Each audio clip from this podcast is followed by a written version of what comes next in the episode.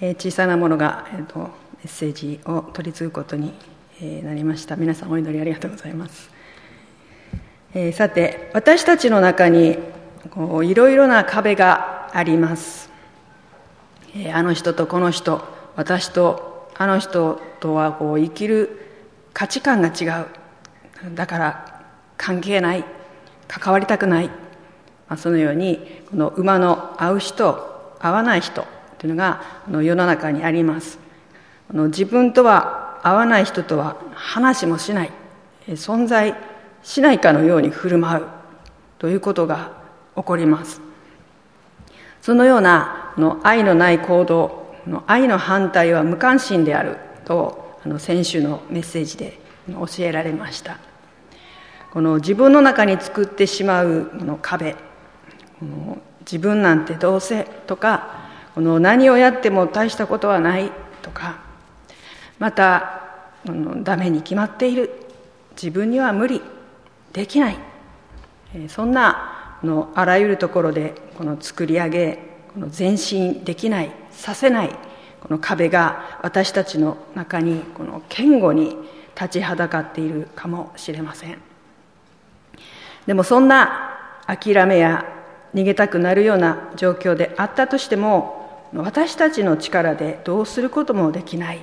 ことをこの主の御声を聞いて従うならそのあらゆる壁は信仰によって崩されていくということを今日は共に見ていきたいというふうに思っています。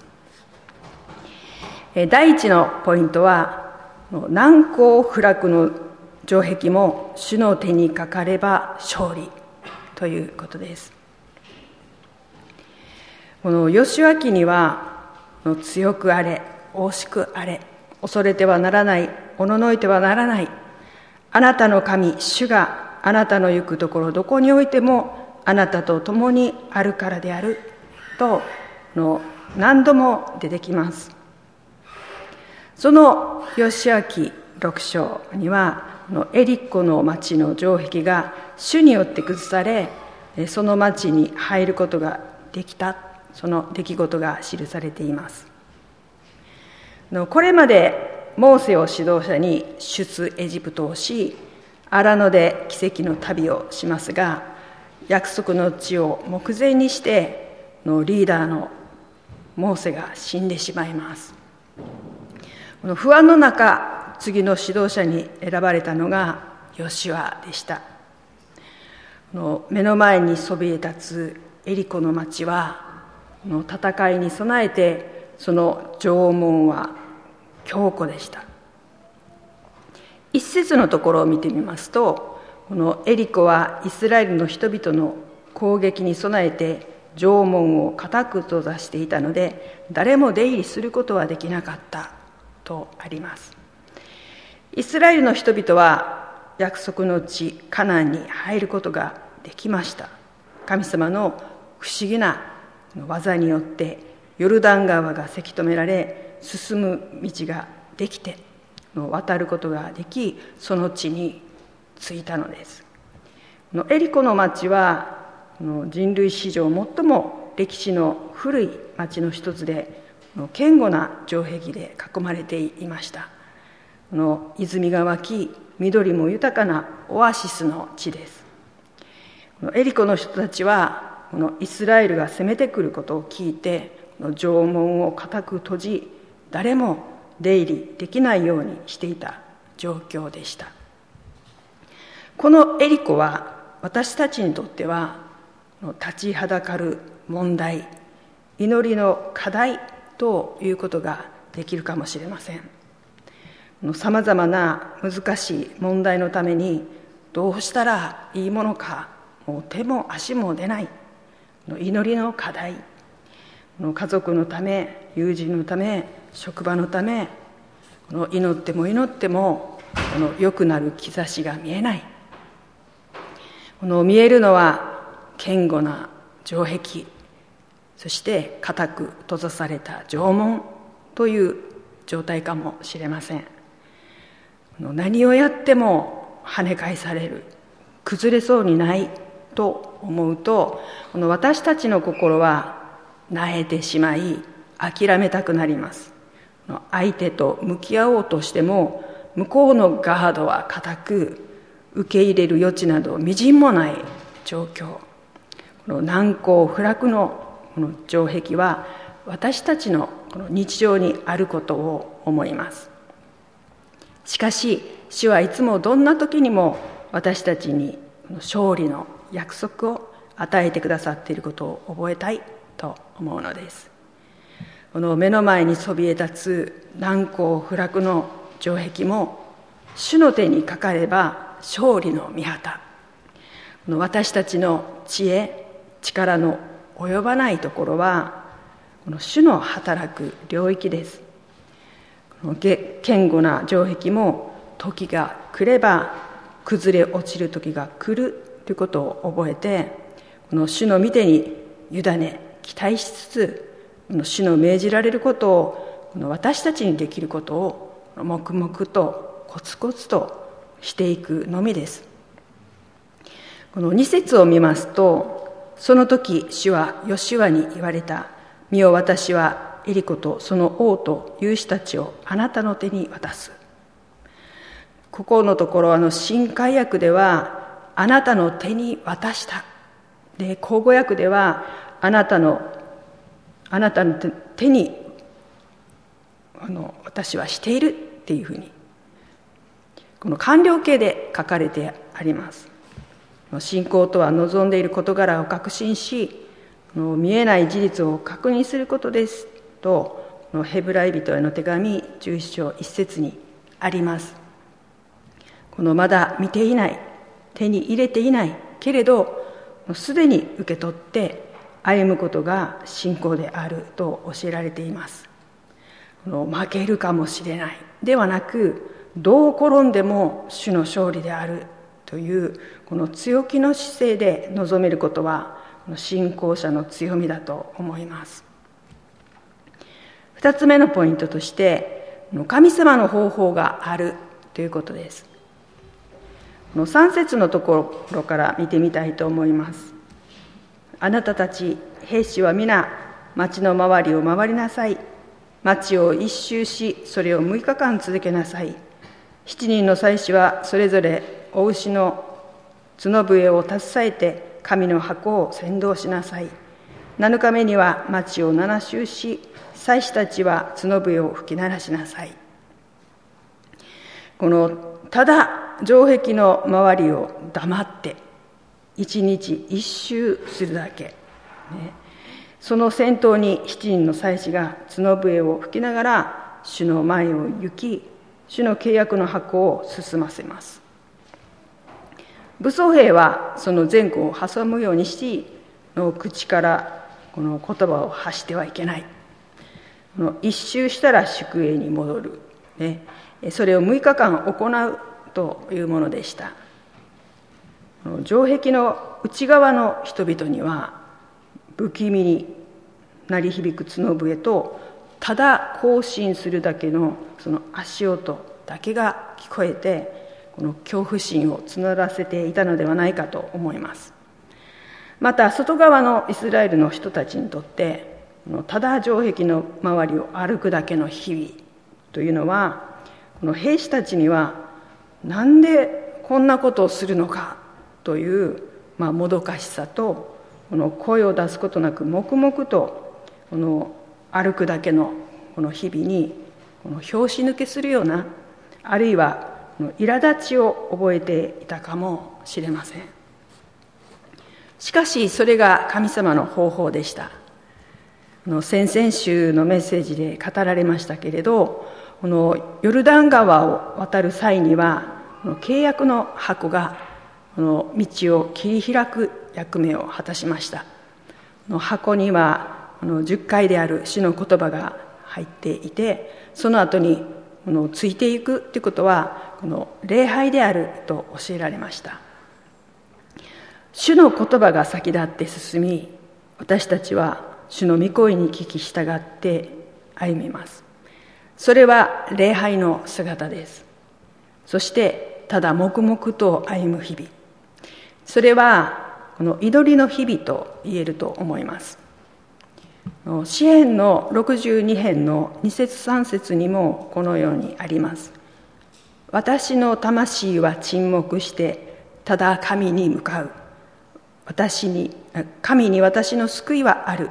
神こそ私の岩私の救い。砦の塔私は決して動揺しない。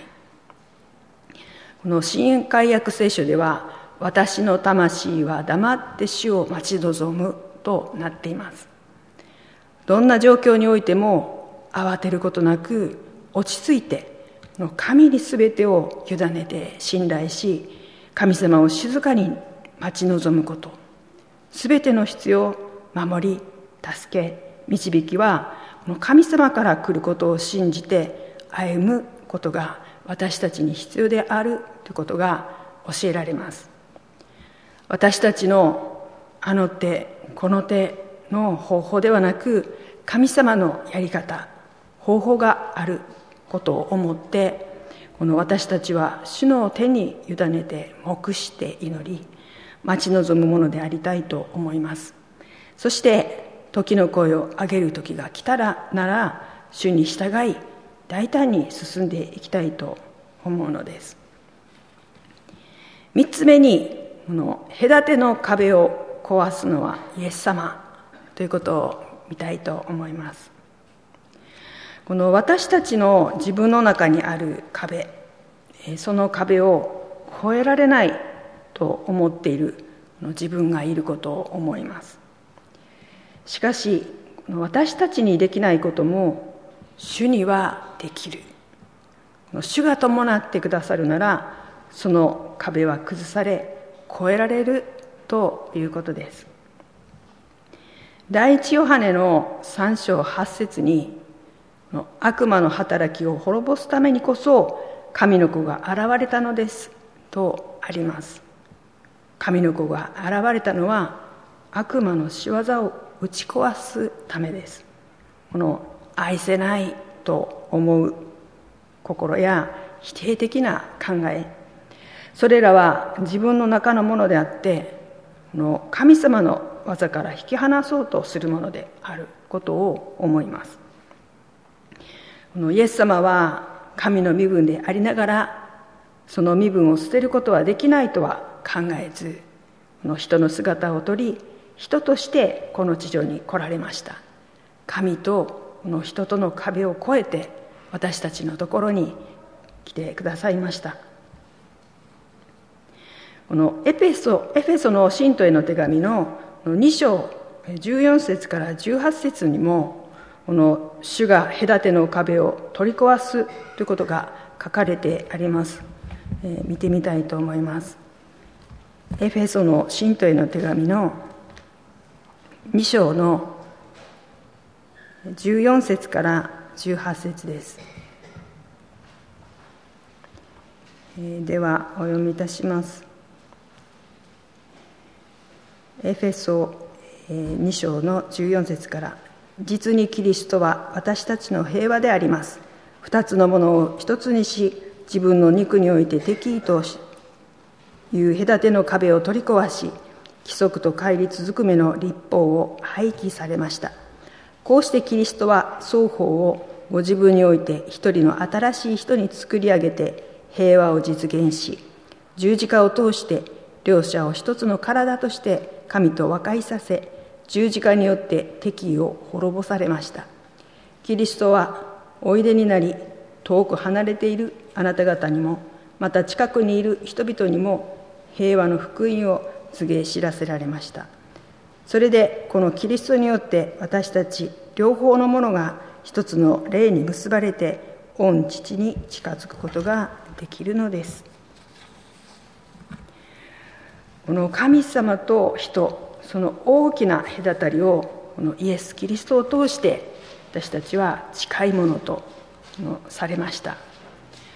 私たちのこの罪の身代わりの十字架というこのご自分の肉を裂いて敵という隔ての壁を取り壊しその犠牲も惜しむことなく私たちに愛を示してくださいました。そして誰も越えることのできなかった死の壁さえも打ち破ってよみがえりこの主の永遠に変わることのない愛と命を与えてくださっています。神様は私たちの主イエス・キリストによって私たちにこの死をも打ち破る勝利を与えてくださいました。ですからもう愛する兄弟たちを固く立って動かされることなくいつも主の技に励みなさい。あなた方は自分たちの労苦が主にあって無駄でないことを知っているのですからとあります。この私たちの中にあるあらゆる隔ての壁。これをイエス・キリストが崩してくださいます。私たちは主イエス様の成してくださるその技に期待し信仰によって乗り越えていくものでありたい。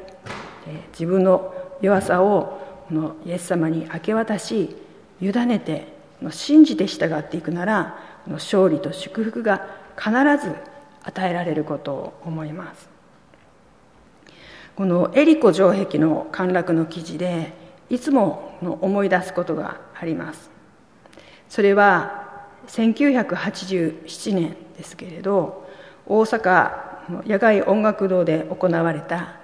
ジェリコ歌声コンサートという賛美集会のことです。日本に信仰復興のリバイバルが与えられるようにみんなで祈り求めて参りましょうっていうの、まあ、小坂中先生が声を上げて教団教派を超えての集会が行われました。毎年関東と関西で7年間の予定だったのではないかと思われるんですけれど続けて9年間行われました。その第1回目が大阪城野外音楽堂で行われたのですけれどこのあいにくこの台風14号接近というこの予報の中にありました。の3000人収容の会場には人があふれるほど参加していたんですけれどこの真っ暗な雲とこの雷がピカピカゴロゴロっていう感じでこの遠くからこの近づいてきているっていうことがはっきりと分かりました、えそしてもう森の宮の方では雨雲が来ている、えそして朝8時から来ているこのボランティアスタッフたちはこの会場に来る人たちの手手に手にこの傘が濡れているっていうことを見て、まあ、余計不安がこの募りました、えそして京都の方ではこの雷雨によって新幹線が止まった、え、隣町は大荒れの天気だ。そんな情報が次々と入ってきました。そして集会の始まる前にの中先生が集まっている人たちに呼びかけて全員が心を一つにして雨をとどまらせてくださいっていうふうに祈りました。すると何が起こったでしょうか。なんとまあ容赦なくその雨雲はどんどんどんどんこう近づいてきたんですけれどこの大阪城この野外音楽堂の上だけがぽっかりと、まあ、まん丸に常に青空があったんですね。そこだけこう避けて雨雲がこう通り過ぎていくかのようにしか見えない。そして初めから終わりまでこの天候が守られて集会が行えたんです。この台風がこの野外音楽堂を直撃することなくその場所だけうまい具合にそれていきました、まあ、そんなまさにありえないと思われる奇跡をこの会場にいる私たちは目撃することができました。その感動と興奮のその神様のの見業を目の当たりにして、まあ、祈りを聞かれる週というのを体験しました。の大阪で始まったこのジェリコの賛美集会はあの野外で行われていたために毎年各地でまあ、常にこの天候との戦いというのがありましたけれどあらゆる場所でこの神様の奇跡の見業が表されてこの最終年の95年には沖縄九州東北名古屋東京大阪北海道と7カ所で行われました。9年間で約6万7千人以上の人たちが集ってこの教団教派の壁世代の壁あるいは国境の壁を越えてこの主にある麗しいこの一致が与えられて賛美と礼拝が捧げられました。この私たちの歩みの中で立ちはだかる壁乗り越えられない大きな問題があります。自分には到底無理できない。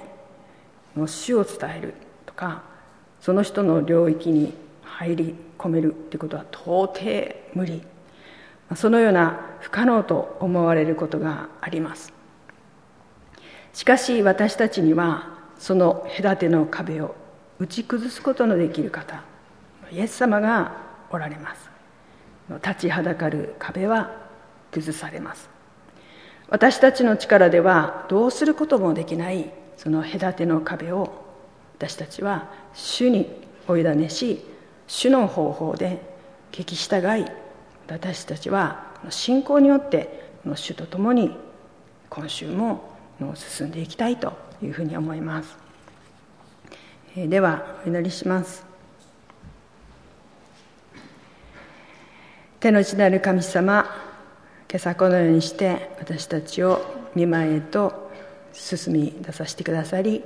共に神様の,、まあの御声に聞きそして礼拝するひとときを与えてくださってありがとうございます。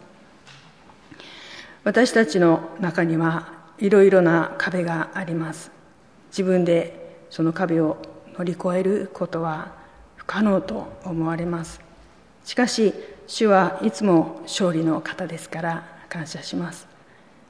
どうぞどのような時においても私たちは主に信頼して歩んでいくことができますようにどうぞ導いていてください。ひとときありがとうございます。感謝をしイエス・キリストの名前によってお祈りいたします。アーメン。